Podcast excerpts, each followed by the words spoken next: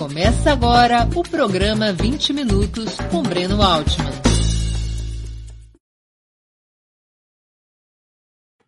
Bom dia! Hoje é 14 de maio de 2021. Está começando mais uma edição do programa 20 Minutos. Nosso convidado é Celso Amorim, chanceler durante os governos Lula e ministro da Defesa durante a gestão de Dilma Rousseff. Seu nome dispensa maiores apresentações. Antes de começar a entrevista, gostaria de pedir que façam uma assinatura solidária de Opera Mundi em nosso site ou se tornem membros pagantes do nosso canal no YouTube. A imprensa independente precisa da tua ajuda para se sustentar e se desenvolver. Também peço que curtem, curtam e compartilhem esse vídeo, além de ativarem o sininho do canal. São ações que ampliam nossa audiência e nossa receita publicitária. Bom dia, ministro Celso Morim. Muito obrigado por aceitar nosso convite. Uma Bom honra dia, ter sua presença no 20 Minutos. Bom dia, Bramo. Prazer estar com você aqui. Sei que será um debate inteligente, pelo menos da sua parte. Imagina, ministro. Ministro, o mundo assiste a uma intensa e crescente polarização entre Estados Unidos e China. O senhor acha que se trata do renascimento de um choque de sistemas, capitalismo versus socialismo, como na Guerra Fria, ou constitui centralmente um conflito geopolítico? Olha, é uma mistura de coisas, né? Quer dizer, é um fato, você sabe, né? Os analistas políticos é, apontam quando uma, uma, uma, uma, grande potência vai passar a outra em termos econômicos, isso sempre gera grandes tensões e até tem essa, essa coisa que o, um analista norte-americano muito famoso é, desenvolveu, que é a ideia da armadilha de Tucídides, né? reportando a guerra do Peloponeso, quando Esparta percebe o crescimento de Atenas, ela, é, eles vão à guerra, vão à guerra. Então, isso já e ali, bom, você pode haver também até um certo conflito ideológico entre Atenas e Esparta, mas aí já estamos indo longe demais. Mas, de qualquer maneira, essa é uma, é uma, é uma geradora de tensões, sempre foi, dentro do contexto europeu, quando a Alemanha uh, ameaça passar, é um pouquinho diferente a situação, mas ameaça, passa a França e ameaça passar a Inglaterra, né? Reino Unido, a Inglaterra, na época falava mais. Enfim, então há esse lado, e a, a, a, o crescimento da China é absolutamente exponencial né, nos últimos 30 anos ou mais, e é, já é a maior economia do mundo em termos de poder de compra e se tornará a maior em preços de mercado ao longo dessa década, seguramente. Isso já era, já estava, digamos assim, precificado, como dizem os economistas, mas foi acelerado também com a pandemia e as respostas das, das economias da pandemia. Agora, para completar a resposta, é, há um, obviamente são dois sistemas. Eu não diria duas ideologias, é muito difícil, né? Quando você fala eu, eu sou muito pluralista e aceito muito essa pluralidade de ideologias e de atitudes, etc. Mas quando você fala Partido Comunista Chinês, né, ou para defender ou para atacar, você fica assim um pouco na dúvida. A China também tem os maiores bilionários do mundo, grandes, grandes diferenças e grandes desigualdades. Né? Então, será que isso corresponde a uma definição que o Marx faria de, de, de, de comunismo? Não sei. Por outro lado, obviamente, tem um, uma participação grande do Estado e um sentido, digamos assim, enquanto que, digamos, nos Estados Unidos, como talvez assim a mais forte demonstração disso no mundo ocidental, chamado mundo ocidental, é, é, digamos, se privilegia muito o indivíduo, o individualismo, há uma noção de coletividade que é, em parte, derivada, eu acho, do sistema político-econômico e derivada também numa cultura oriental que é um pouco diferente. Né? Só para terminar com essa minha longa resposta, para você ver, por exemplo, na resposta à pandemia, a, a, a China se saiu muito bem, mas outros países, até a grande, não é a grande, pequena, porém rival absoluta, Taiwan, né, porque é, que eles consideram parte da China, e que Taiwan, obviamente, se considera independente, também teve uma resposta muito boa. Então, você não pode atribuir só ao sistema. Há algo mais complexo nisso na visão da, de coletividade e na visão do indivíduo. Bom, feita essa digressão assim, pseudo-filosófica, eu acho que são os mas não creio em Guerra Fria, por muitos motivos. Tivemos aqui um congelamento da imagem, vamos esperar o ministro voltar. É. Houve, uma... houve, houve um congelamento. A fra... O senhor falou a frase, eu não creio em uma nova Guerra Fria, e congelou. Sim, eu digo, não, é que eu não queria ficar falando sem parar, né? Então, por isso, se você quiser, eu posso dizer não, por que eu não creio. Não, é porque eu acho o seguinte: as diferenças são muitas, né? Uh, hoje em dia, bom, o mundo mudou, evoluiu, etc. Você tem outros desafios que são globais, que não, não estavam tão evidentes naquela época, desde o aquecimento global até a pandemia. Né? Mas mais importante do que isso, a interdependência entre a China e os Estados Unidos, tecnológica, econômica, comercial, financeira, é muito grande. Né? Não é totalmente diferente do que havia em relação à União Soviética, que eram dois mundos. Eu visitei pela primeira vez Moscou, já quase no fim da União Soviética, em 86, eu parecia que estava entrando num outro mundo. Porque não era só o país ser mais ou menos desenvolvido, era, era, era outra coisa, era outro mundo. Você não tinha vitrines, você não tinha. Por outro lado, você não tinha pobre na rua, enfim, era outro mundo. Não, não é assim hoje em dia. Você vai a Xangai, você poderia estar num país ocidental, claro que com algumas diferenças. Então, não vejo assim que haja esse choque ideológico tão forte, embora sim, num caso a presença do Estado e a noção de coletividade seja mais forte, e no outro.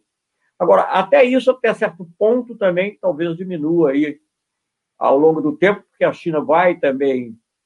Bom, você já vem fazendo há muito tempo, introduzindo elementos mais capitalistas, né? Eu ouvi uma coisa interessante, que a grande diferença entre, entre os Estados Unidos e a China em matéria de sistema é que nos Estados Unidos os grandes empresários mandam no governo e que na China o governo manda nos grandes empresários. É uma, é uma, é uma, é uma definição interessante. Ficamos por aí. Ministro, o governo Joe Biden, no que diz respeito à sua política internacional, tende a seguir com a escalada anti-China e anti-Rússia? Olha, é, eu, eu acho que com a escalada propriamente, talvez não. Né? Eu acho que, digamos, se você pegar as últimas declarações e ações, não só do Trump, mas do Mike Pompeo, do ministro, né, de ações muito fortes ali em relação a Taiwan, inclusive envio de missões importantes, que é uma coisa vista como provocação, eu acho que nesse ponto ele não vai ser tão, digamos, tão belicista e, e não, enfim, mas eu acho que vai continuar havendo sim uma rivalidade muito grande. O Biden fez aí virtualmente, mas a primeira cúpula do chamado Quad, né, que envolve que é uma, uma, criação da época Trump, pelo que eu sei, mas ele, ele, mas não em nível de cúpula. E ele fez agora uma cúpula com Austrália, Índia e Austrália, Índia e Japão. Esses países e ele, Estados Unidos, daí o fato de ser quatro. O que, que esses países têm em comum? Rivalidade com a China, exclusivamente, no mais enormes diferenças. Então, é, comerciais, financeiras, etc. É, níveis de desenvolvimento. Então, eu acho que isso, essa, essa linha assim, de contenção, de certa maneira, da China, de luta pela hegemonia.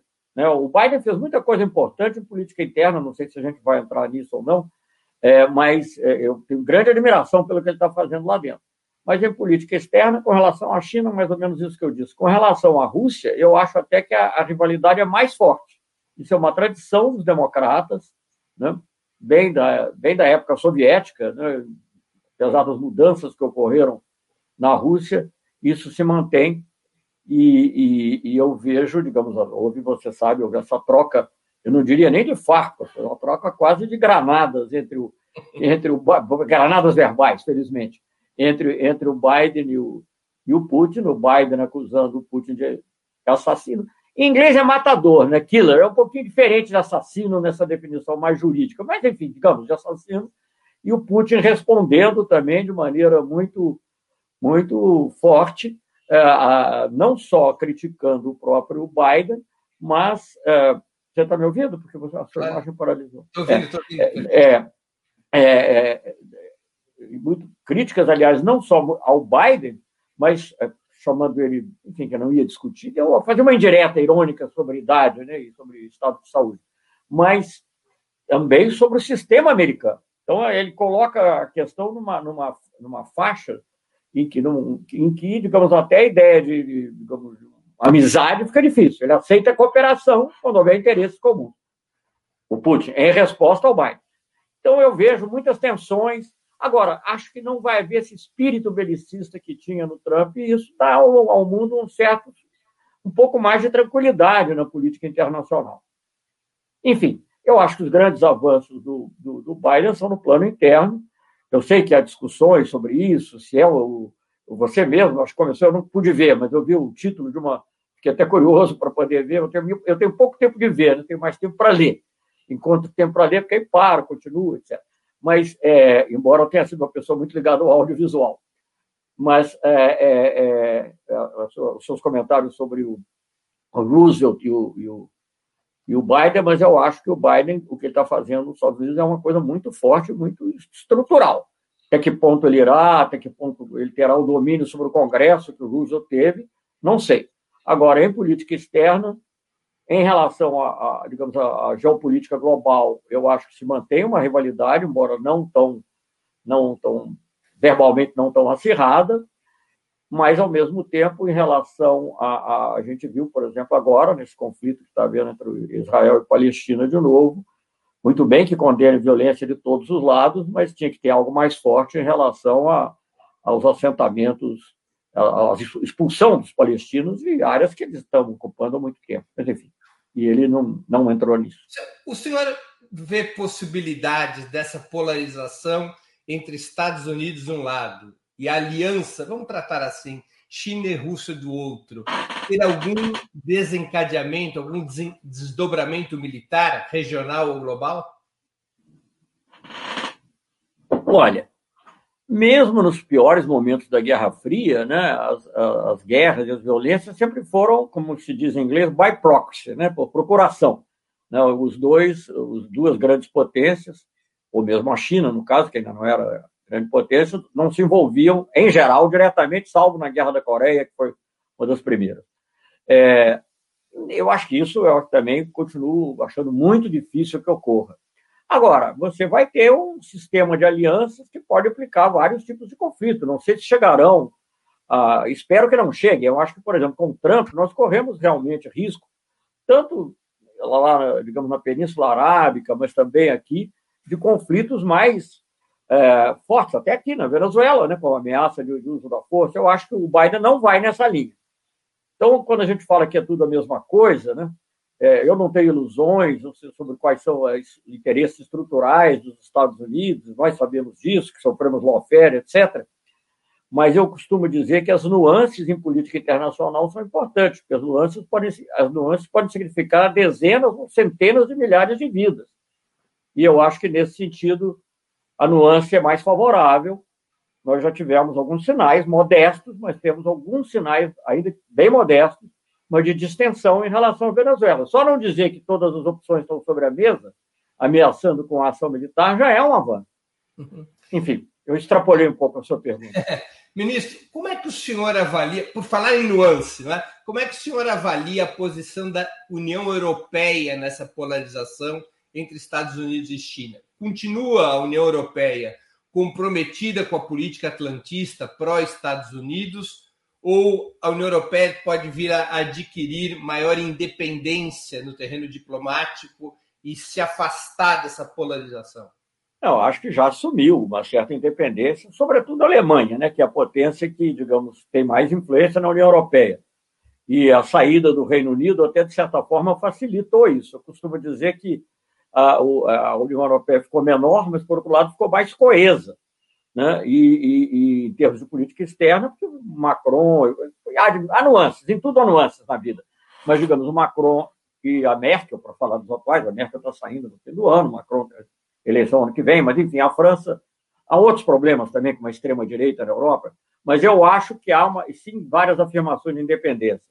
É, ainda, final do ano, né, com, com o Trump ainda falando as coisas que falava, a, a União Europeia é, assinou um importante acordo de investimentos com a China, é muito amplo, não é, não é um acordo de livre comércio, mas é um acordo muito amplo e muito importante, de parceria na área de investimentos, talvez até sob certos aspectos mais importantes do que livre comércio, estritamente falando.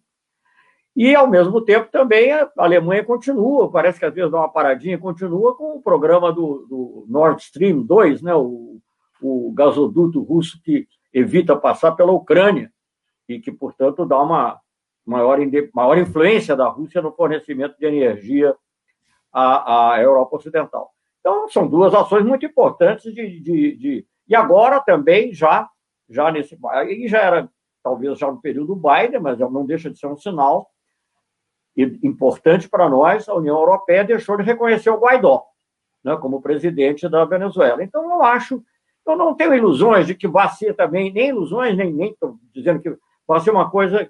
Claro que se você for pensar em simpatias, as simpatias vão estar mais ainda do lado norte-americano do que do lado chinês do que do lado russo, por motivos históricos vários. E, e a, eu falei, por exemplo, que a, que a União Europeia assinou-se importante o acordo com a China, mas ela está suspendendo, eu entendo, a vigência do acordo por causa da situação dos uigures, né, do, dessa minoria muçulmana na China, eventuais violações de direitos humanos, segundo eles. Então, quer dizer, não é uma coisa que você possa dizer que é.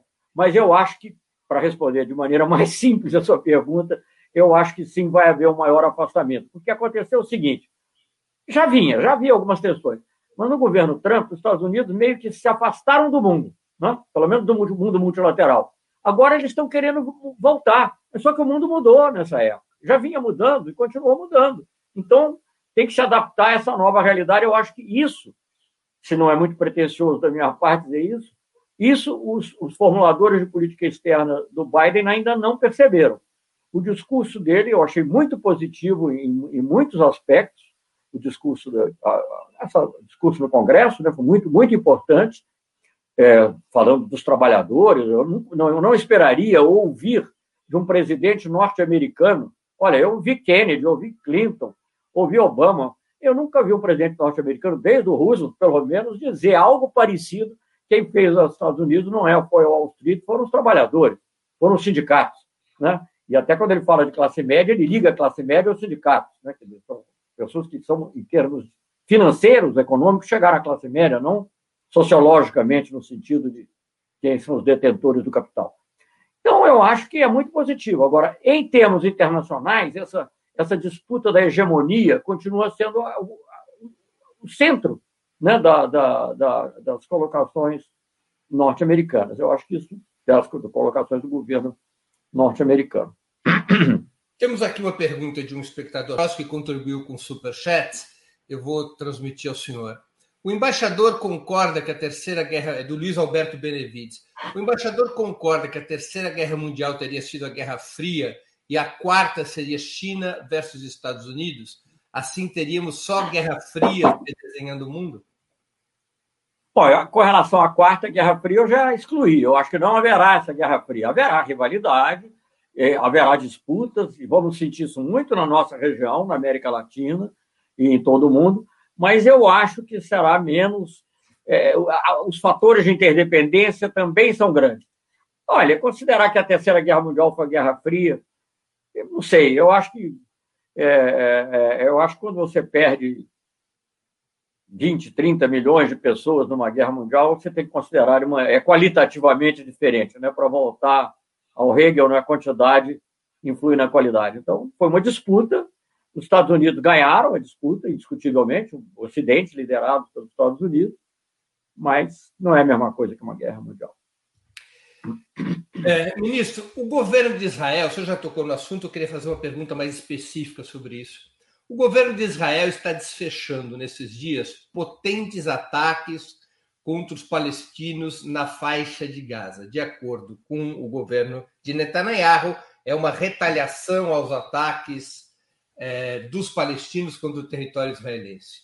Os Estados Unidos, como sempre o fizeram, impedem qualquer posição mais firme no Conselho de Segurança das Nações Unidas. O alinhamento da Casa Branca, a direita sionismo, a direita sionista, com Biden e Blinken, permanecerá inalterado? Eu acho que sim. Devo dizer, olha, nos oito anos em que eu fui ministro, para me deter nisso, eu tinha sido ministro de Itamar Franco também, mas naquela época o Brasil não tinha projeção, tinha muita simpatia, mas não tinha projeção, obviamente, que ganhou no governo do Lula. É, eu devo dizer a você o seguinte: nesses oito anos, eu acho que, apesar de tudo, né, houve a guerra no Iraque, ou talvez até por causa da guerra no Iraque, não sei, os Estados Unidos se engajaram mais num processo de paz no período Bush do que no período Obama, no Oriente Médio. O Brasil participou, inclusive, e eu vou chegar na sua, especificamente na sua pergunta. O Brasil participou, como você sabe, da Conferência de Anápolis, fomos um dos três países em desenvolvimento, fora países islâmicos, é, convidados para a reunião. O Brasil teve muita presença, nós tivemos um diálogo constante, e eu devo dizer o seguinte: eu não posso não vou aqui, sabe, paranoicamente dizer que foi influência brasileira, mas eu tive muitos diálogos com a Condoleezza Rice, muito boa relação com ela, como Lula tinha com Bush, no plano pragmático, apesar das diferenças ideológicas. E, apenas para dizer, uma das pouquíssimas vezes em que o governo norte-americano se absteve de uma resolução na ONU, não é votar contra, não é, não é votar a favor, mas se abster, quer dizer, não usar o veto, foi justamente no conflito em, em relação a Gaza no início de final de 2007, início de 2008, fim de 2008, início de 2009. Acho que fim de 2008, início de 2009. É, que é uma, era uma, uma, uma, atitude rara, porque, em geral, eles, eles bloqueiam mesmo as resoluções, como aconteceu, pelo menos com a primeira parte. Eu não sei se parece que havia uma outra tentativa que ainda estava ainda em discussão de alguma, alguma resolução, pedindo pelo menos um, é, o, enfim, o retraimento de todos os enfim, a, a, o fim da violência, seja de quem for, que tenha iniciado, sem entrar nesse mérito. Mas eu acho que sim, os Estados Unidos bloqueiam. É um, um rosário de, de, de, resoluções vetadas pelos Estados Unidos. Na época da, da Guerra Fria, quem vetava resoluções era praticamente a União Soviética em geral. Né? Agora tem muitas vetadas pelos Estados Unidos, em geral as que dizem respeito a Israel. Ministro, o senhor acha que a solução dos dois estados para a questão palestina segue viável? Ou, como afirmam vários analistas, é hora de trocar o mapa da estrada pela solução de um único estado laico e democrático, na base de um homem e uma mulher, um voto para todos os cidadãos do antigo território da partilha de 47? Breno, a mesmo que eu imagine que essa possa ser uma solução de longo prazo, né, ideal, vamos dizer, eu acho que para chegar nela você tem que passar pelos dois estados, para garantir um mínimo de igualdade, de soberania, e até pelos, pelos dois lados hoje em dia seria inviável, porque obviamente você sabe que uma votação desse tipo daria maioria aos árabes. Né? Depende até do que, que você vai incluir nesses dois estados, Cisjordânia, incluir Cisjordânia, Gaza, o que era colina, de Golã, enfim. Ah, é, com, com, com, toda a probabilidade, eu não tenho aqui os números aqui comigo, mas eu acho que daria maioria aos árabes. E a tendência seria, embora a população de Israel, ao contrário do que se dizia, tem crescido muito dos judeus ortodoxos. É, inclusive, isso é uma mudança da composição da população dentro de Israel que influi nessa direitização da, da política de Israel em relação ao que foi o Shimon Peres, ao que foram, que foram outros governantes é, israelense. Então, eu diria, essa que você fala é a solução do mundo ideal. É, eu acho que, digamos, essa divisão por língua, religião, são, são coisas muito infelizes e que só geram conflito atrás de conflito, porque eu acho muito ruim. Mas, sendo realista, no curto prazo, eu, primeiro, digamos assim, o desejo de soberania da Cisjordânia é, obviamente, dos, dos palestinos, melhor dizendo, é muito forte, muito forte. E é muito forte também a questão do é, o desejo dos israelenses de manterem as suas fronteiras seguras, etc., e manterem a sua personalidade. Isso é muito complicado. Eu acho que você mexe aí com, com. Você sabe que ali a coisa é muito complicada mesmo, porque eu costumo dizer, como fiz política durante política externa, política internacional durante muito tempo, assim, você não pode misturar religião com política, porque religião é o domínio do absoluto e política é o domínio do relativo. Então, só por isso já não dá, né? Mas não é fácil convencer as pessoas disso, não. Agora, o senhor vê alguma disposição real do governo israelense em aceitar ou encaminhar para a fórmula dos dois estados? Ou o que nós temos assistido nos últimos anos é o reforço da colonização israelense sobre os territórios ocupados como uma estratégia para definitivamente enterrar a possibilidade dos dois estados? Bom, a estratégia é essa, mas eu acho que isso tem muito a ver com a tolerância norte-americana. Eu acho que houve uma janela de oportunidade. Eu visitei a região várias vezes, como você sabe, durante o governo Lula. O próprio Lula, aliás, também teve. Ele teve em Israel. O primeiro presidente aí em Israel não foi o Bolsonaro, foi, foi o presidente Lula. E, e, e, nós fomos também, eu acompanhei também a Palestina, né, naquele mesmo ocasião. Eu tive cinco vezes na Palestina, no governo Lula, tive mais vezes, porque eu fui lá depois também, e tive cinco vezes em Israel, nesse período. E eu conversava com todo mundo, né, e era recebido por todo mundo. Eu acho que houve uma janela de oportunidade que foi perdida. Eu acho que os Estados Unidos criaram um quadro positivo com a Conferência de Anápolis, e naquela época digamos assim, uma retomada do, do, mapa do caminho, você se referiu, ao mapa da estrada, como quiser chamar, roadmap, né? É, mas eles não aproveitaram a oportunidade. Não sei se é porque chegou muito perto da eleição norte-americana, e aí você sabe que as influências são variadas, e mais fortes do lado de Israel, e eles acabaram deixando passar aquela oportunidade. E dali para diante eu não vi melhora nenhuma. Melhora nenhuma, só vi piorar. Então, eu acho, é possível, mas o, o, nível de pressão internacional em Israel, e eu estou te dizendo uma pressão, não é uma pressão armada, nem violenta, nem sanções, nem nada disso, não, mas, digamos, uma pressão diplomática que pode ser exercida teria que ser muito grande. Eu não vejo muito o governo democrata normalmente fazendo isso, e os sinais que o Biden deu até agora não são nesse sentido, ainda, ainda que seja uma questão pequena, você poderia pelo menos condenar os assentamentos, ou pedir é, restraint, né, como eles dizem em inglês, não fez, nada disso. Então, ele embarcou, os culpados são os palestinos e, e, e, e enfim, defende só o direito de Israel de, de ter o Estado. Então, um Estado e de se proteger. Eu acho que é muito difícil, muito difícil a curto prazo. Eu participei de muita coisa lá na região, viu, Breno? Até uma das coisas, sair um pouco da sua pergunta, mas para você ver como é que o Brasil era visto na, naquela época, é, é, na, durante a visita do Lula, justamente, Netanyahu pediu pediu, eu digo nos pediu, não é plural majestático, mas é porque eu estava envolvido nessa questão diretamente, né? nos pediu para tentar é, retomar as conversações com a Síria, que estavam sendo feitas através da Turquia, mas a Turquia tinha se retraído depois dos ataques a Gaza. E eu fui portador de mensagens do Netanyahu é, a, a, Assad, ao Assad e vice-versa não assim nominais e pessoais, mas digamos assim, dos governos. E antes disso, e antes, até me deram lá um, um, mapa que poderia resolver, os sírios me deram um mapa das colinas de Golã, que tinha sido dado ao John Kerry antes. Mas o que eu tinha te dito, perdeu-se aquela oportunidade. Naquela época, naquela época, da, depois da Conferência de Anápolis, até meados de, de 2008, eu fui muito otimista. Eu achava que se podia, podia realmente chegar a uma solução, mas de, eu, queria, deixa, eu queria fazer duas perguntas de curiosidade histórica que eu estou convencido que nossos internautas gostariam de conhecer, de conhecer. O Obama, quando ele toma posse, ele faz um famoso discurso no Cairo em que ele parecia anunciar uma nova política para o Oriente Médio. Um pouco tempo depois, aquele discurso foi simplesmente enterrado. O que aconteceu, na sua opinião, ministro? Eu acho que lobbies nos Estados Unidos são muito poderosos. A Hillary Clinton, que não era uma pessoa pouco influente, ela não era qualquer secretária de Estado. É, né? Ela tinha um peso político próprio ela já se pensava, obviamente, em ser ela mesma. Bom, ela já tinha sido candidata e pensava novamente em ser candidata.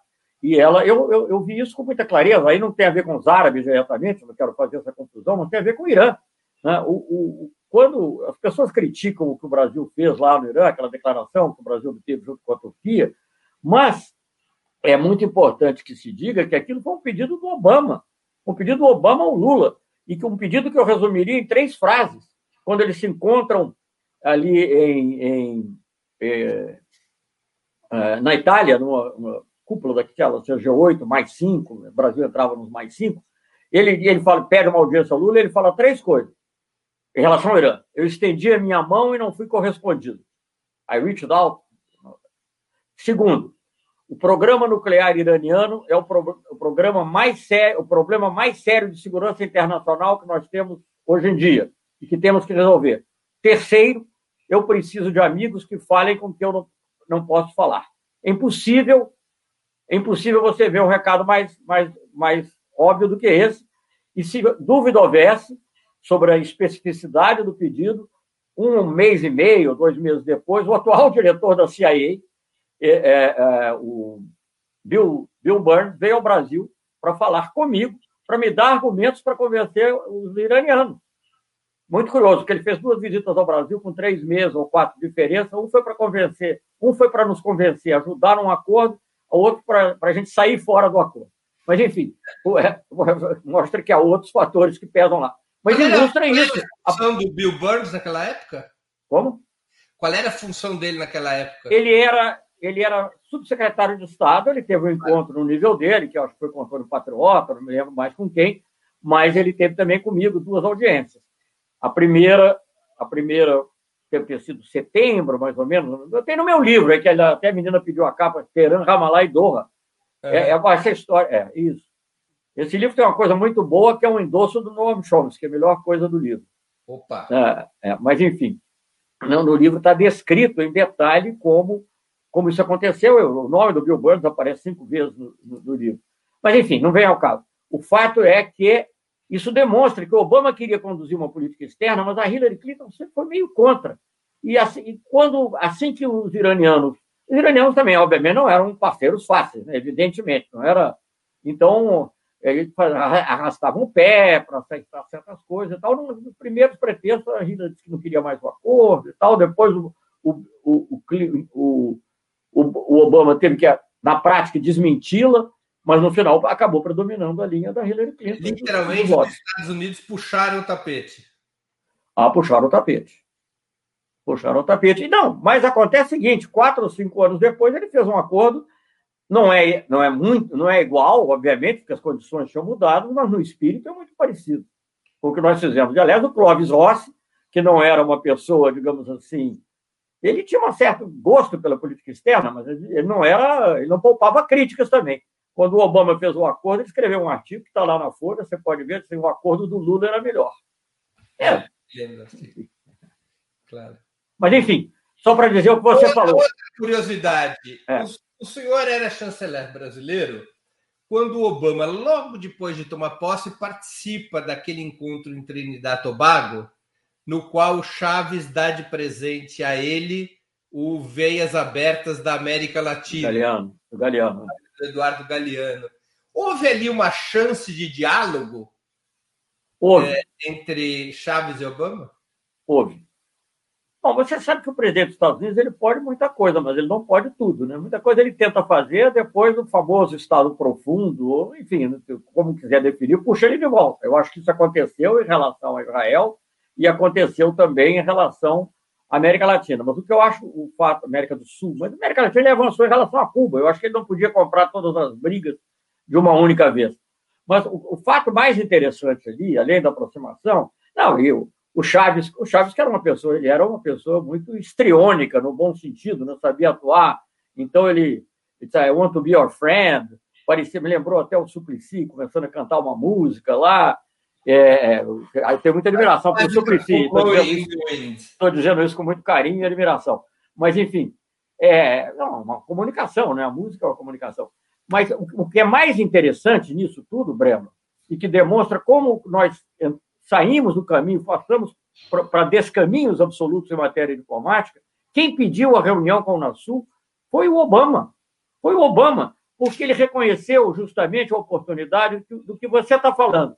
O Obama não podia pedir uma reunião com Chaves, não ia ter uma reunião com Chaves sozinho, mas ele podia ter uma reunião com o Nasul e o Chaves participar. Então, e o Chaves participar com, com naturalidade. E o Brasil jogou fora espero eu que possa voltar em breve, mas jogou fora esse instrumento diplomático, um instrumento de pacificação na nossa região, como se revelou na Bolívia, se revelou em questões entre Venezuela e Colômbia, mas, sobretudo, se revelou nesse gesto que você está descrevendo. O Obama pediu para ter reunião com o Nasul. E foi muito positiva. Foi a primeira cúpula das Américas que ele participou. Ministro, para os governos progressistas da América Latina, incluindo um eventual novo governo de esquerda no Brasil. Onde o senhor acha que se encontra o eixo estratégico de alianças? Com a China e a Rússia ou com os Estados Unidos? Bom, você já pode antecipar a minha resposta e sabe que eu, eu sempre defendo a, a pluralidade, a multipolaridade. A nossa aliança fundamental, e é muito mais que aliança, é com a América do Sul e a América Latina, para fazer da nossa região um bloco com peso, se não igual ou equivalente, mas parecido com os grandes blocos mundiais. Né? Eu digo sempre, o Brasil é um grande país, é, é um país grande e um grande país. Hoje em dia se apequenou tremendamente, mas isso com algum custo, mas será recuperado. Agora, nem o Brasil é grande o suficiente para um diálogo de igual para igual, ou quase de igual para igual com a China, com os Estados Unidos, com a União Europeia. Nós precisamos de uma América do Sul integrada. E não temos que fazer opções. Não há... Voltando à questão da Guerra Fria, eu olhei por um lado, mas eu quero olhar por outro. O mundo hoje não é, não é aquela bipolaridade que, que houve, de fato, durante um certo período. Se bem que logo no final dos anos 50, já a, a, a China já começa a despontar, o conflito sino-soviético, a bipolaridade também nunca foi absoluta. Né? E o, o general De Gaulle. Os não alinhados. Não, movimento não alinhado. E o De Gaulle, na Europa, também começa a se afastar do comando militar da OTAN. Enfim, sempre foi mais complexo do que isso. Mas hoje em dia também, quer dizer, é, você falou de aliança sino-russa, existe de fato, digamos, eurasiana, você poderia dizer, né? mas você tem a Rússia uma grande potência militar, muito maior que a China ainda, capacidade de. Né, e isso, isso faz. Eu, eu, diria que, do ponto de vista estratégico, você tem pelo menos um tripé, né, que são esses três países. E se você amplia um pouco para a área econômica, com implicações Porque políticas. Três, China, Rússia. E Estados Unidos. Ah, sim. É. E aí você passa a ter também, se você amplia para o lado econômico, você passa a ter a União Europeia. E para lidar com essa realidade, até a África, com, eu digo até a África porque é o mais pobre, né? Mas ele já descobriu, estão tratando de fazer uma área de livre comércio pan-africana, então tem posições comuns negociadas em matéria de patentes. Nós é que estamos nessa bagunça aqui, é, países que preferem uma, é, um alinhamento automático e subserviente aos Estados Unidos, como é o caso do Brasil, e outros que talvez tenham outra visão. Mas eu acho que a gente tem que procurar um equilíbrio. Um novo governo de esquerda, na opinião do senhor, deveria ter como uma das prioridades a reinserção ativa no bloco dos BRICS? Sem dúvida, sem dúvida. E talvez trabalhar por uma pequena ampliação do bloco dos BRICS. Eu acho que a gente, a gente podia ter. O BRICS tinha que ser mantido, e esse BRICS aí está meio poluído, mas enfim, os BRICS gostava mais quando tinha uma mulher ali no meio também. Ficou muito bonita as fotos com a Dilma. É, é, eu, eu acho que os BRICS, os BRICS criaram uma, um maior equilíbrio, uma maior, fortalece a multipolaridade. Eles são muito importantes para o equilíbrio global. Agora, eu digo que, que as simpatias, e tenho muitas. Você sabe que eu já lá atrás, no governo Sarney, trabalhei com o ministro Renato Archa, quando o primeiro grande projeto com a China foi feito, que foi o projeto, de Ciência e Tecnologia, talvez o maior projeto de ciência e tecnologia avançada sul-sul durante muitos anos no mundo inteiro. Era um projeto com satélites conjuntos, não é coisa pouca você cooperar em, em tecnologia espacial, ainda que algumas tecnologias tenham sido reservadas, mas de qualquer maneira é uma coisa muito extraordinária.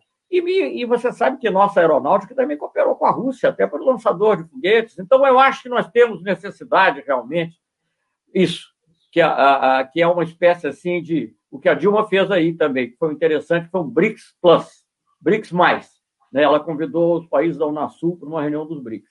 Obviamente que isso talvez não possa ser feito de maneira permanente, mas talvez haja maneira de você ter uma aproximação mais forte com a Argentina, de ter uma aproximação mais forte até com países de outra região, como a Indonésia, a Turquia, que tem peso mundial.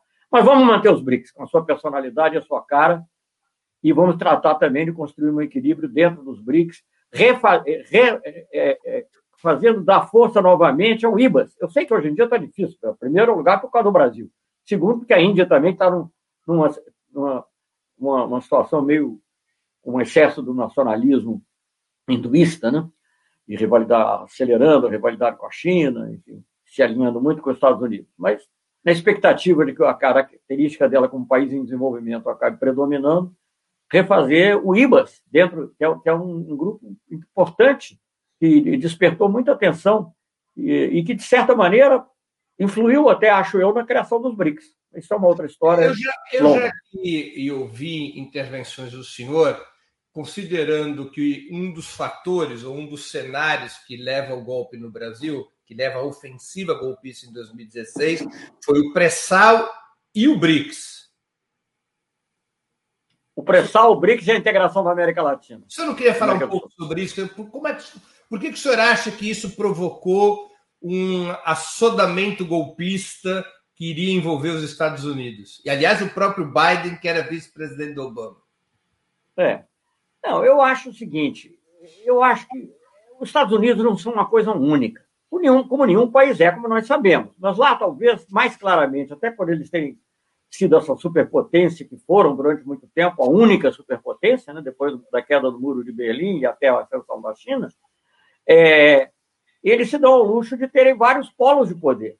Então, às vezes, o presidente norte-americano quer ir num caminho e o Estado profundo norte-americano quer ir em outro.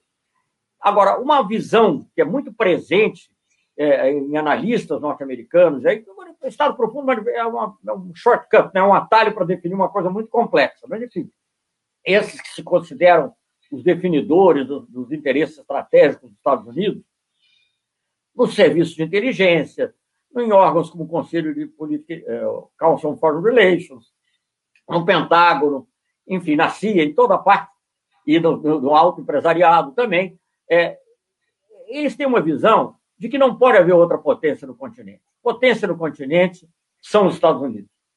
Então, se o Brasil descobre o pré-sal, passa a ter autonomia numa área energética muito importante, se associa a um grupo que inclui. Veja bem, isso não é uma reação do presidente Bush. O Bush, que era o presidente, não teve nenhum problema em convidar todos os membros dos BRICS para o G20 e aceitar, na realidade, até a participação ativa do G20 como grupo dentro do, do, do, do BRICS, dentro do G20. Não teve, mas é uma coisa mais profunda. E aí, então, aceitar essa, é, o, o petróleo com autonomia. Não é só descobrir petróleo, ter petróleo é ter autonomia, ter decisão sobre ele. Uma associação com dois países que são considerados e revividos como rivais. E os Estados Unidos, já dizia o Eisenhower, tem um complexo militar industrial militar, que hoje em dia eu diria industrial inteligência militar, intelligence, né? E esse complexo precisa de um inimigo e de um rival. E os únicos que têm, têm, têm posição para isso são China e Rússia. Se outros tivessem, apareceriam. Então você se alia a esses dois rivais, de certa maneira. Ou se alia, não, mas se associa, se aproxima, porque não é não é uma aliança militar, os BRICS de jeito nenhum. Até porque está cheio de conflito interno, sobretudo entre Rússia, China e, Rússia, China e Índia, historicamente e atualmente em alguns casos. É, se associa a eles e, ao mesmo tempo, é, faz uma integração da região é, de maneira a que ela pode agir independentemente. Ô, Breno, eu tenho vivência, um dos meus primeiros postos foi ser jovem secretário na missão do Brasil na OEA. Eu nunca poderia imaginar na minha vida que uma resolução da OEA, como foi o caso no conflito Venezuela-Equador, seria adotada com base numa proposta do Grupo do Rio, países latino-americanos, que ia contra o interesse dos Estados Unidos. Que ia contra o interesse dos Estados Unidos. Os Estados Unidos fez uma coisa que, em geral, quem faz na reunião, fazia na reunião era a Venezuela. Ele não vetou. Ele fez uma nota de pé de página dizendo, que eu não me lembro exatamente qual foi a fórmula, mas é mais ou menos uma nota de pé de página dizendo que ele não ia obstruir o consenso, mas que ele não estava de acordo. Enfim, é dessas fórmulas diplomáticas. Mas isso é possível imaginar aquela, aquela você, você revisite essa, essa, essa, decisão tomada antes pelo grupo do Rio em São Domingos e depois e depois em, em, em Washington, na OEA, e você vai ver que as resoluções são muito parecidas e, e, e, na realidade condenam a ação militar da Colômbia, condenam, aliada dos Estados Unidos. Então, é, é, é, então eu acho que, digamos assim, e aí eu costumo é, descrever isso com uma, uma, uma coisa gráfica, não sei se os seus, se os seus auxiliares serão rápidos o suficiente para produzir a capa aí, é uma revista Economist, se eu não, não me engano, de julho de 2010, que tem o continente americano, todo ele, de cabeça para baixo, segundo a convenção, né? com o Alasca lá embaixo e a Terra do Fogo lá em cima. É a capa que remete ao artigo principal, cujo título é, na capa, é, a ascensão da América Latina não é mais o quintal de ninguém. Aí você olha, eu sempre faço uma homenagem ao Samuel, porque é o estilo dele. Você imagina que esses caras, meu amigo Samuel Pedro Guimarães, meu amigo e colaborador, e eu também fui colaborador dele, de muitos anos.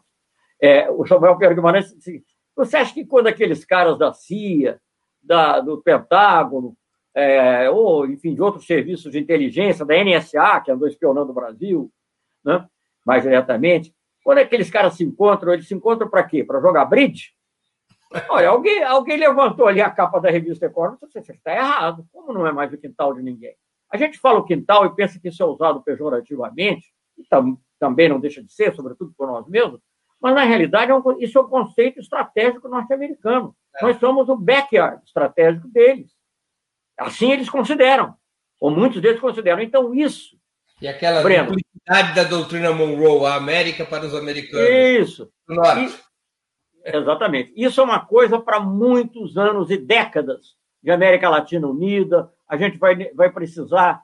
É, é, uma vez um filme chinês que tinha um, um título interessante, que era para não ir de, de, bater de frente, assim, Taking Tiger Mountain by Strategy, tomando, uh, tomando a fortaleza por meio de estratégia. Nós vamos precisar de uma estratégia de muitos, muitos anos, muitas, muitas décadas, para conseguir que a América Latina, no seu conjunto, ou a América do Sul, pelo menos, consiga ter uma postura respeitada pelos Estados Unidos. Eu vou aqui ler uma pergunta de um internauta, ministro, que na prática já foi respondida, mas apenas para agradecer ao internauta, o Euclides Roberto Novaes de Souza, que contribuiu com o Superchat. Ministro, então, para transcender o BRICS, é preciso fortalecê-lo cada vez mais? O ministro já respondeu eh, a essa questão. Ministro, mais uma questão. Nos primeiros 120 dias do governo Biden, o Departamento de Estado manteve o reconhecimento de Juan Guaidó como presidente autoproclamado da Venezuela, não aliviou até agora as sanções sobre Cuba, mesmo com a pandemia, pressiona o governo de Lúcio Arce na Bolívia por conta do processo contra a golpista Janine Anhes e apoia a direitista Keiko Fujimori no Peru além de começar a moderar sua atitude com Bolsonaro, segundo a opinião do ex-ministro José Dirceu em artigo recente. A política norte-americana para o subcontinente continuará alinhada com setores mais conservadores e golpistas? Olha, você, isso aí é uma questão absolutamente central para nós, muito importante. Eu diria que isso não está definido ainda. Né? Eu acho que até agora eu não, não, não seria tão radical, eu mencionei, com, com, com, relação à Venezuela, o simples fato de não dizer todas as opções estão sobre a mesa, de não fazer ameaças diretas de ação militar, de não mandar os navios, a, a, a frota americana fazer praticamente um bloqueio ali do Caribe em relação à ajuda humanitária, eu já acho um passo positivo. Também houve um primeiro acordo que não é de desprezar, se desprezar em relação a, a ajuda humanitária da, do Programa Mundial de Alimentos. O Programa Mundial de Alimentos, que é um dos três organismos, claro que o principal é a FAO, que o Graziano dirigiu, mas um dos três, dos três organismos é, sobre agricultura e alimentação. Alimentação, nesse caso, e com sede em Roma, organismo internacional, mas é altamente dominado pelos americanos. O Programa Mundial de Alimentos foi criado para permitir o escoamento dos excedentes, entre outras razões, permitir o escoamento dos excedentes agrícolas norte-americanos. Mas esse programa, que é altamente é, alinhado com, com, com, os Estados Unidos, controlado por eles, que acabou de fazer uma doação que o governo, o governo é, venezuelano aceitou. Obviamente, houve uma negociação aí. Porque como é que faz? Para quem que entrega? Você sabe como é que são essas coisas? Ah, eu faço, eu, eu faço mas não pode ser para o governo. Não sei o que, que eles negociaram. Eu nem sei direito os detalhes, mas houve uma negociação. A própria, a, a própria mudança agora no Conselho Nacional Eleitoral é, da Venezuela tem também outros elementos. E há sinais, a União Europeia, como mencionei, acho que já nesse programa, deixou de reconhecer o Guaidó. E ela não fazia isso antes, por muitas razões, talvez, mas uma delas era que os Estados Unidos se opunham de maneira veemente. Eu acho que, de alguma forma, de alguma forma, os americanos devem ter dito para a União Europeia, faça o que vocês quiserem. Só isso já é já é uma mudança, é uma mudança talvez muito sutil. A gente sabe que o governo Biden, eu não estou querendo justificar, não, porque eu também critico, aliás, eu não só não só assinei, mas sugeri um parágrafo de um grupo de líderes aqui da América Latina, líderes e chanceleres, etc., sobre essa declaração sobre a Inês. E o parágrafo, justamente, que era um parágrafo mais dirigido, era mais sobre a OEA e o Almagro, eu falei, não, vamos incluir aqui um parágrafo é, estranhando é, estranhando a declaração do, do Blinken sobre, sobre, sobre isso. Então, eu, eu, eu sou muito crítico, mas eu acho que não, também não pode dizer que não houve nada, não houve nada. E eu, o apoio a Keiko Fujimori eu não tinha ainda percebido. Isso aí eu, pode ser, mas eu não tinha percebido. Com relação ao Brasil, só para falar de uma coisa mais específica, é, enfim, eu acho que para eles a questão do clima virou uma questão fundamental. Eu acho que seria lamentável que, obviamente, cedessem, porque, como já foi dito aqui por alguém no Brasil, eu acho que é uma coisa que já chegou ao ouvido do Biden, parecia antes haver mais entusiasmo do Kerry do que agora, mas eles não podem ceder uma chantagem, né? Porque a maneira que está sendo usada é como se fosse assim: a Amazônia foi sequestrada, né? Nós temos uma soberania, mas sequestramos a Amazônia e estamos ameaçando queimá-la se não recebemos uma grana, né? Isso não é admissível. É uma coisa você ter projetos de desenvolvimento sustentável, como o governo Lula teve, como eu acho que até tem certos governos estaduais da Amazônia que estão desenvolvendo, que eu acho que também estão conversando com americanos, não sei se diretamente com o governo, e ter projetos como nós tivemos com a Noruega com a Alemanha. E outra coisa é você fazer da, fazer da, da floresta um grande refém, porque nós temos a nossa soberania, ninguém vai abrir mão da soberania. Nós defendemos, eu fui ministro da Defesa das Relações Exteriores, minha tarefa era defender a soberania, acho que fiz isso com. Até na, mídia brasileira me criticavam até por excesso de ardor nessa defesa da soberania, não, a não ser quando o país era pequeno. Aí não, aí era o contrário. Com o Paraguai, com Bolívia, eu era criticado por ser muito é, leve, mas com os Estados Unidos, com a União Europeia, com a ALCA, tudo isso, nós defendemos as nossas decisões soberanas. Agora, nós não podemos desconhecer que a Amazônia interessa ao mundo. Interessa ao mundo. Então, você não pode. É, direito. A soberania não é. Não, não te isenta dos direitos de, digamos, de proteger aquilo que, que, que afeta o mundo inteiro, e também não isenta de proteger valores civilizatórios. Né? Quer dizer, você não tem soberania para poder queimar a floresta, nem para poder torturar. Uhum. É, uma, mais uma pergunta de um internauta nosso, ministro, é, da Jaqueline Terry, que contribuiu com o Superchat. Pergunta que não quer calar. Amorim, você volta com o Lula novamente para nos honrar? essa pergunta primeiro tem que ser feita ao Lula e não a mim. Tem que confirmar se ele quer ser candidato. Eu achei a última entrevista dele na PBS, ele foi bem, bem à frente na, na afirmação da candidatura. O que, para mim, eu saúdo com grande entusiasmo, pessoalmente, reconhecendo, mas... reconhecendo que nós temos outros quadros, mas acontece que o Lula é o que dá garantia de vencer o bolsonarismo. Eu acho que, no momento, essa é a prioridade uh, prioridade absoluta, além de todas as outras qualidades que nós sabemos que, que o Lula tem, inclusive na política externa. O Lula fez uma política externa, quem fez a política externa é o presidente. O, o ministro das Relações Exteriores pode ajudar ou atrapalhar. Mas, é, então, queremos que ele volte. Agora, quem vai ser o ministro, não sei, acho que provavelmente é uma pessoa mais jovem, né? Poder viajar para cá, para lá, como eu fazia. Uma outra pergunta que é complexa, no sentido de que ela é muito ampla, mas eu vou aqui posicionar o senhor. Alberto Rodrigues, que também contribuiu com o Superchat. Companheiro Celso Amorim, qual a sua opinião sobre as ideias nacionalistas de Alexander Dugin? Não conheço bem, não posso falar. Muito bem. É, ministro, eu vou aqui fazer mais uma pergunta. Cinco anos depois do golpe no Brasil, como o senhor vê a situação das nossas relações internacionais? Por onde passaria a reconstrução da política externa. Eu vou adendar com uma pergunta de um internauta, eh, do Rui Sérgio. Chanceler, quais as chances, quanto trabalho vai dar e por onde começar a retomar a posição que o Brasil tinha na diplomacia mundial e arrumar a casa? Na verdade, é a mesma pergunta. Como é que é. reconstrói a política externa brasileira? Breno, primeiro a gente tem que ver a dimensão do dano. Né? O dano foi enorme. O dano foi enorme, não há como, como, como desconhecer isso. O Brasil, a rigor, o Brasil fez um milagre, é um milagre às avessas. O governo brasileiro fez um milagre às avessas. Que você tem um país que está entre os cinco maiores do mundo em território, entre os seis maiores do mundo em população, cinco ou seis, não sei, acho que o Paquistão passou o Brasil, os cinco ou seis maiores em, em população, uma das dez maiores economias, que chegou a ser a sétima ou a sexta economia do mundo.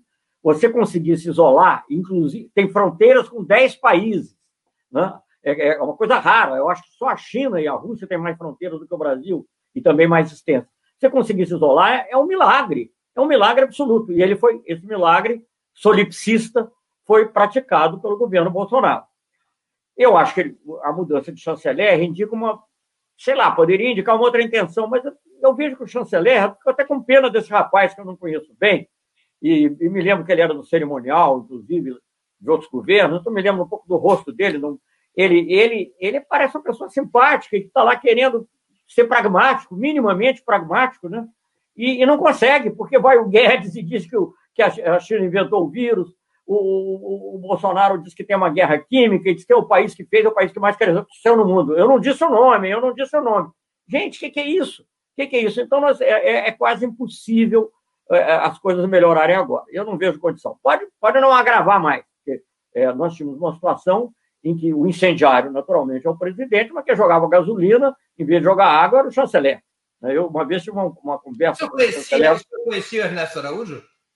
Como? O senhor chegou a conhecê-lo pessoalmente?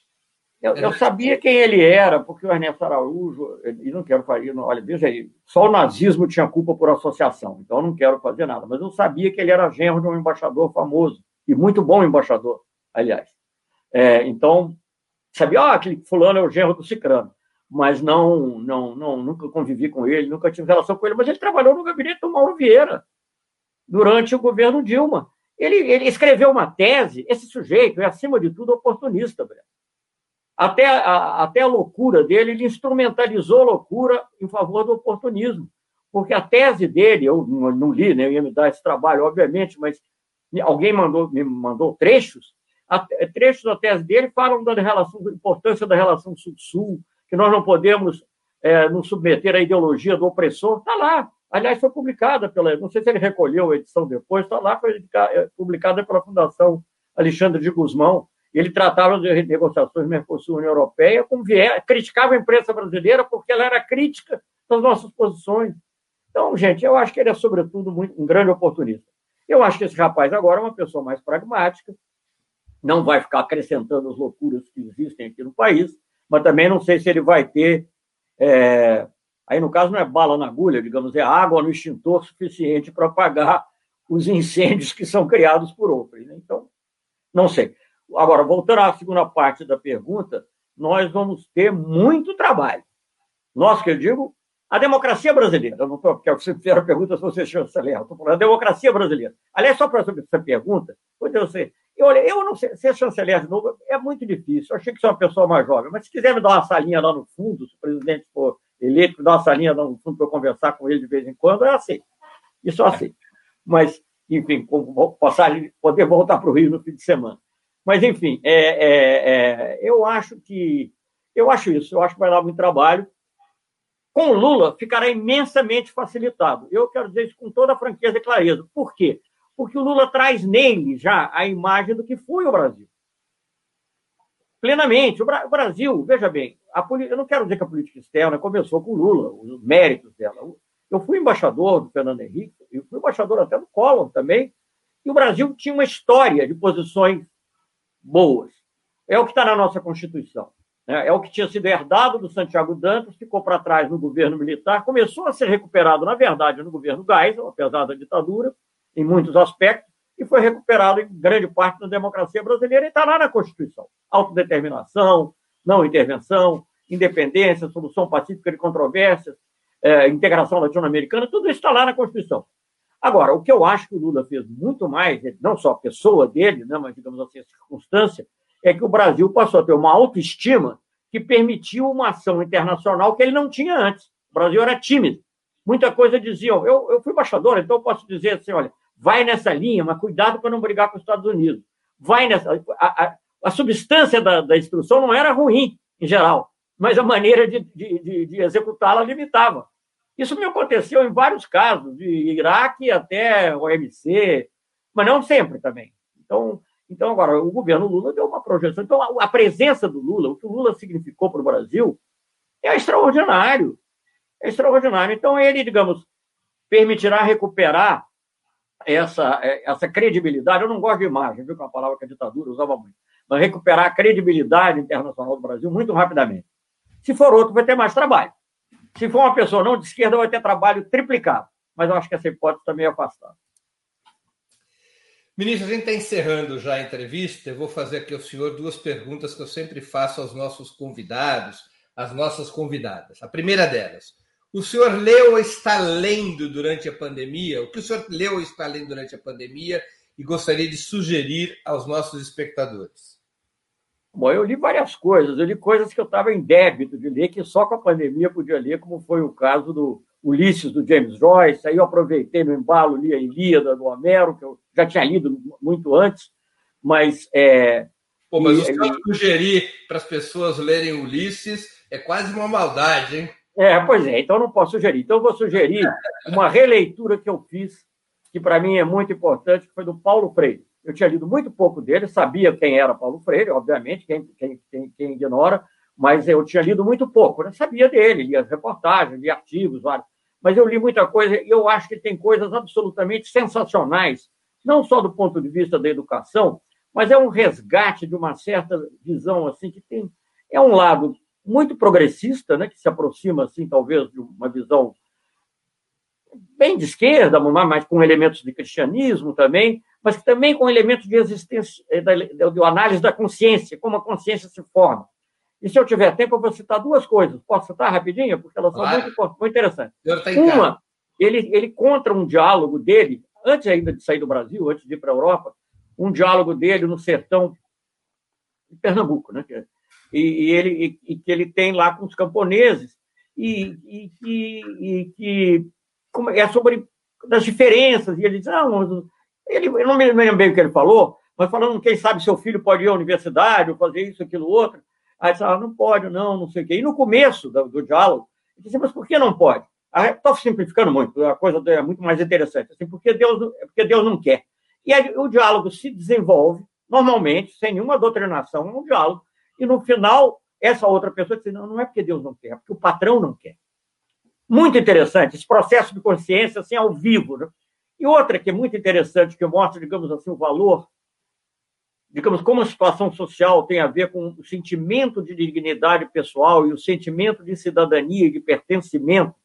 Ele conta que ele visitando uma instituição, acho que era uma instituição religiosa, norte-americana, católica, acho eu, é, é, na costa oeste, acho que São Francisco, enfim, na Califórnia, algum lugar, ele conta que ele encontra uma pessoa, né? enfim, bem ali protegida, ali naquela situação, e ele, ele, ele mesmo diz assim, na hora não me ocorreu nada melhor, melhor do que perguntar se ela era americana. Então eu perguntei, você é americana? Ela pensou assim, não, eu sou pobre. Eu acho sensacional essa resposta. É sensacional. Porque para o Brasil da desigualdade, quando você pensa, eu fiz parte, como você sabe, Breno, você também participou de algumas reuniões daquele projeto Brasil Nação.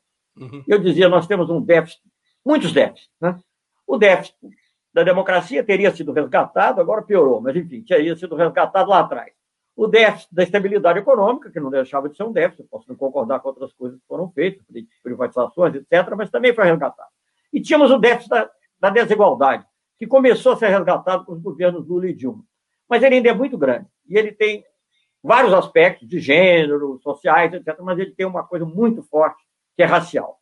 Então, eu, eu vejo, não seria absurdo você fazer a pergunta, assim, você é brasileiro? E a pessoa dizer, não, eu sou negro. Não ocorre, felizmente, não ocorre. Mas nós temos que trabalhar para que isso nunca ocorra. E a única maneira de fazer isso não é dizer que não há preconceito racial, como faz o, o vice-presidente hoje em dia, mas é justamente integrando essas pessoas na nação. Nós fizemos ação afirmativa no Itamaraty, que por mérito começou em outra administração, mas nós levamos adiante.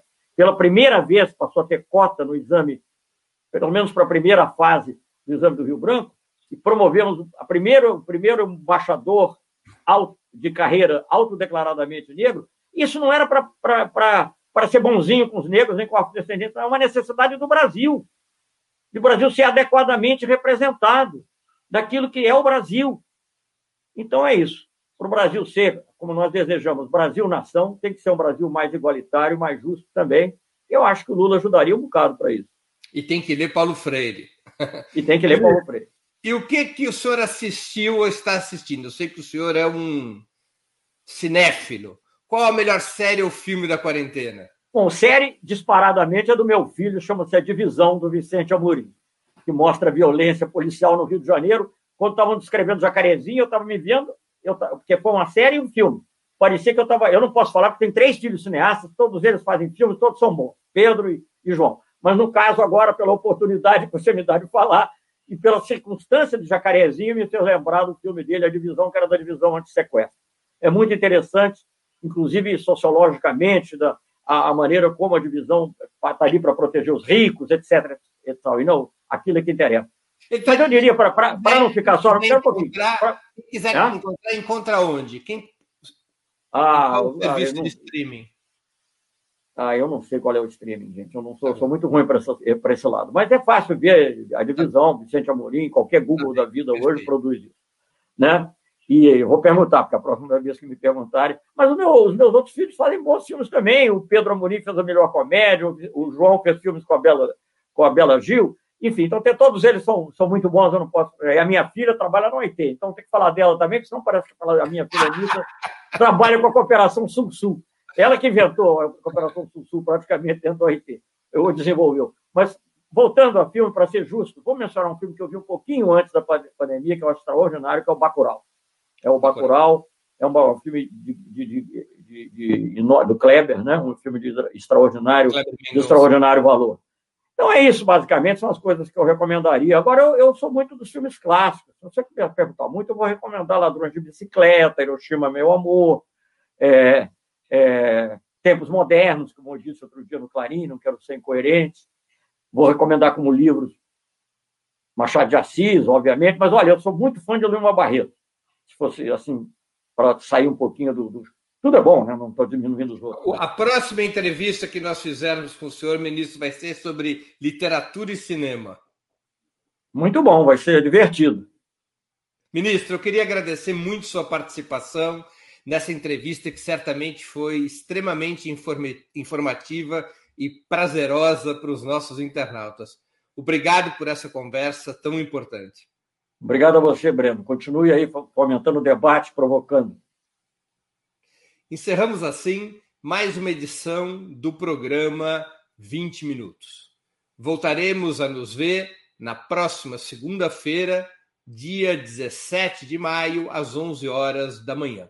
Nossa entrevistada será Camila Moreno, da direção nacional do Partido dos Trabalhadores e coordenadora da campanha de solidariedade dessa legenda durante a pandemia. Até lá, obrigado pela audiência e um grande abraço.